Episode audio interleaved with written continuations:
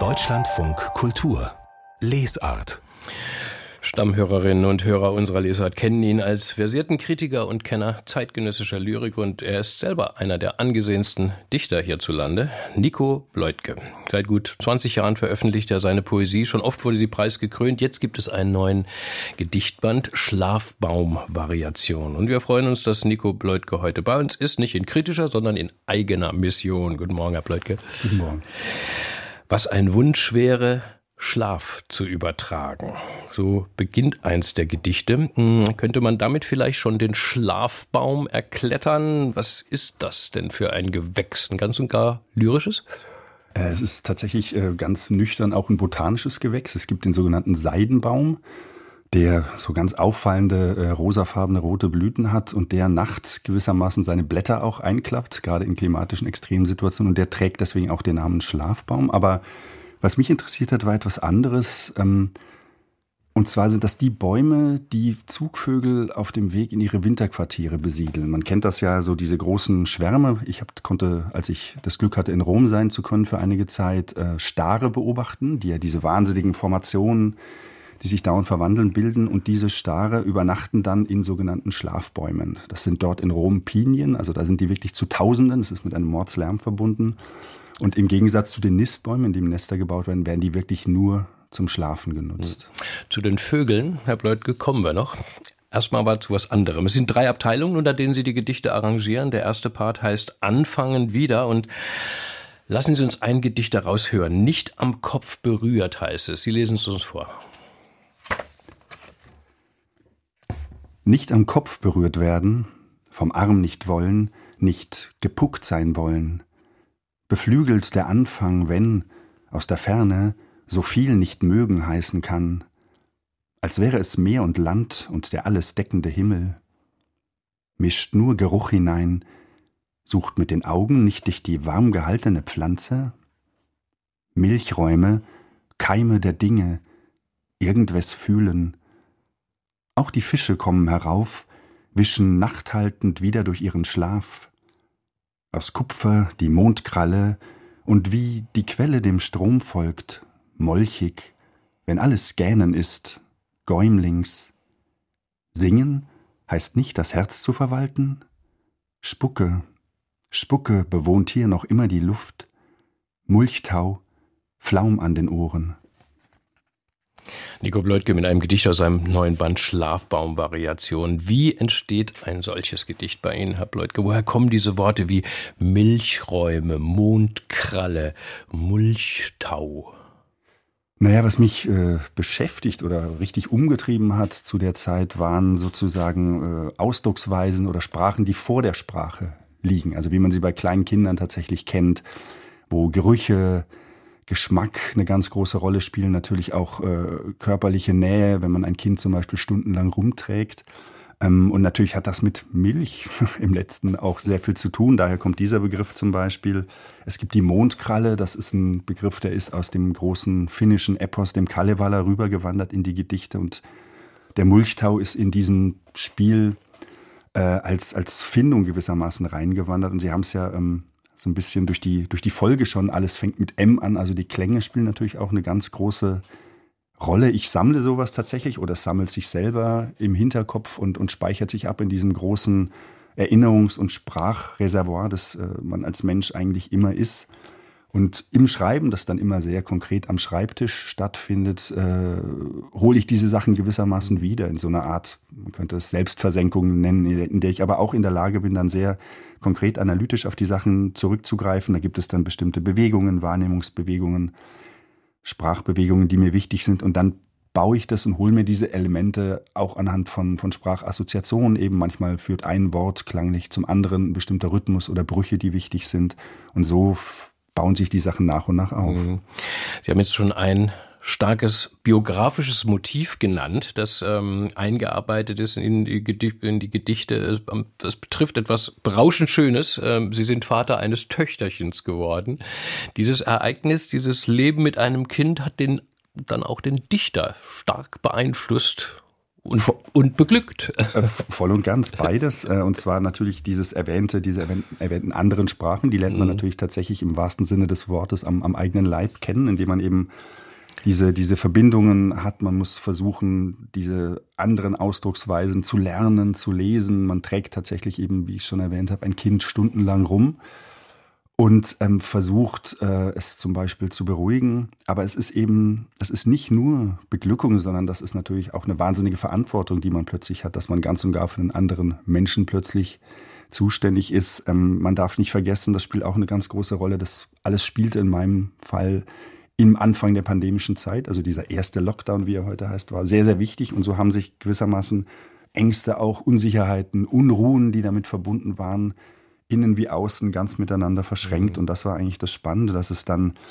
eine, eine auf Dauer gestellte Euphorie war, die aber dauernd durchsträhnt war eben von gegenteiligen Empfindungen. So eine ganz und gar widersprüchliche Atmosphäre, die äh, dem menschlichen Bewusstsein vielleicht generell sehr gut entspricht. Und trotzdem, und das war dann gewissermaßen die, die beglückende Kehrseite wieder, ähm, hat sich etwas eingestellt, was eigentlich der Traum ja von jedem Schreibenden ist. Äh, ich würde es mal unter dem Stichwort magisches Denken fassen, also mit der Sprache tatsächlich etwas bewirken zu können.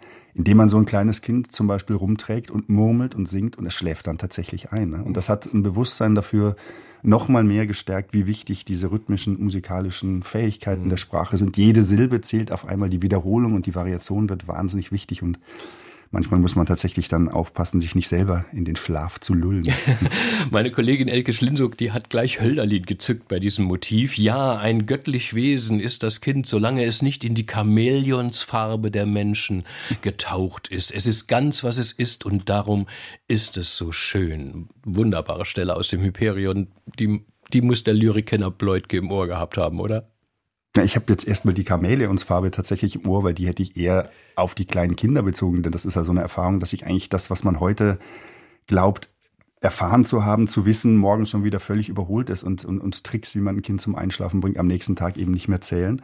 Etwas Chamäleonartiges. Aber Hölderlin natürlich, der hat eine große Rolle gespielt, überhaupt Töne, Sprechweisen, auch eine Lust mit diesen, mit diesen hohen Ansprachen, mit denen Hölderlin arbeitet und die dann ironisch zu brechen. Und das war sehr wichtig, auch um um an diese Erfahrungsatmosphäre ranzukommen, sprachlich verschiedene Töne im Hinterkopf zu haben. Ne? Es gibt eine zweite Lebenslinie in diesem Band, dem widmen Sie auch das längste Gedicht, ähm, und das ist tief traurig. Besuche im Klinikum heißt es schlicht. Hintergrund ist der überraschende Tod Ihres Vaters vor sechs Jahren. Das machen Sie auch klar in den Anmerkungen zum Gedichtband. Wie schwer war das, Herr Bleutke, für Sie hier die Worte für ein, ja, Gedicht zu finden für eine so persönliche Tragödie? Naja, das war natürlich eine, eine große Herausforderung, weil man die Trauer hat. Ne? Also ein Phänomen, das äh, nicht die Trauer oder die Schmerzerfahrung, die man so aus, den, aus dem Alltag kennt, ist, sondern etwas, was über Monate hinweg auf Dauer gestellt ist. Und was? Ähm, also von Oscar Wilde gibt so die schöne Formulierung, die er aus eigener Trauererfahrung herausgeschrieben hat. Ähm, es ist alles nur noch eine Jahreszeit. Das heißt, alle Unterscheidungen heben sich auf und es wird ein, eine ungute Einheitserfahrung, die er dann mit der Farbe Grau sehr stark assoziiert. Also der Nichtfarbe eigentlich, die irgendwie alle Unterschiede zu tilgen droht. Und wenn man jetzt aber doch mit der Sprache zu tun hat, steht man natürlich vor einer großen Aufgabe, denn die Sprache ist ein Zeichenmedium und das Zeichenmedium, das eben hochgradig mit solchen Unterscheidungen arbeitet. Und das war, als ich dann wusste, das drängt notwendig auch zur Sprache und in die Gedichte hinein, ähm, tatsächlich die große Aufgabe, diese beiden eigentlich unmöglichen Sphären miteinander zu vermitteln irgendwie. Dieses Gedicht ist stilistisch ganz anders äh, als äh, die anderen äh, im, im Band. Ähm, das ist der Mann, der liegt in der Klinik Regensburg, so beginnt es. Das ist der Raum für den Mann, sechs Tage lang, der liegt in der Klinik Regensburg. Und das geht sozusagen immer, immer weiter, wird immer fortgeführt. Das ist der Mann, das ist der Raum, der liegt in der Klinik äh, Regensburg. Wenn man das liest und vielleicht auch laut liest, das schneidet einem beim Lesen schon ins Herz auf eine Weise. Gerade durch diese, ja, Lakonie fast, durch diese entschiedene Nüchternheit. Ging es nur so?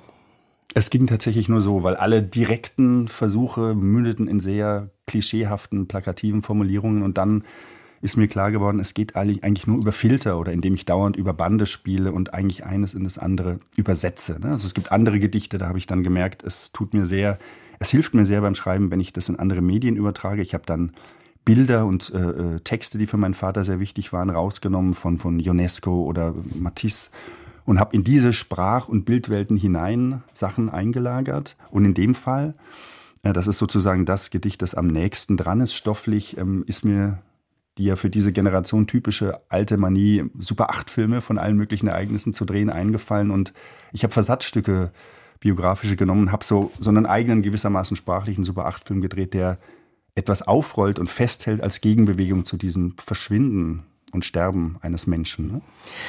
Jetzt müssen wir aber doch unbedingt, Herr Blödke, auf ja, Ihre Naturliebe kommen. Sie haben vorhin die Stare äh, schon, schon, schon angesprochen. Das ist immer ganz stark bei Ihnen. Doch am Ende sind es wie immer Tiere, die in mir streunen. Etwas mit Falken heißt es einmal. Also es kreucht und fleucht, es flattert wieder mächtig bei Ihnen. Ich habe mir mal den Spaß gemacht, allein die Falken zu zählen. Tippen Sie mal selber, wie viele es sind. Na, das ist ein Motiv, keine Ahnung, vielleicht 15 Mal oder sowas? 27 Mal oh, fällt das, das Wort äh, der Falkner nicht eingerechnet. Was hat es denn gerade mit den Falken auf sich, diesen erhabenen Raubvögeln? Ja, die Falken sind gewissermaßen die Gegentiere oder die anderen Tiere zu den eingangs erwähnten Staren. Ne? Das hat sehr viel mit dieser Szenerie in Rom zu tun, wo ich konkret beobachten konnte, wie diese Falken, diese erhabenen Tiere, wie sie sagen, genutzt, benutzt werden, um Stare aus der Stadt zu vertreiben. Und das ist natürlich eine hochinteressante Bewegung gewesen, weil diese Stare nicht einfach so in die Städte kommen, sondern das hat sehr viel damit zu tun, dass Landwirtschaft auf Monokultur ausgerichtet ist. Die Stare einfach keine Lebens- oder Ernährungsmöglichkeiten oder eben Schlafbäume mehr draußen auf den Feldern finden und dann in die Städte kommen. Und dann setzt die umgekehrte Bewegung ein. Durch die Eingriffe des Menschen, wir reden ja eigentlich von, von Landschaft, was immer zivilisatorisch durchsträhnt ist, ähm, ist, der, ist der Star gezwungen, in die Stadt auszuwandern und wird da seinerseits wieder vertrieben indem man vermeintliche Naturwesen, also hochdomestizierte Tiere wie die Falken einsetzt. Ne? Also eine völlig paradoxe Bewegung. Und warum? Um natürlich ökonomische Interessen, touristische Interessen zu wahren.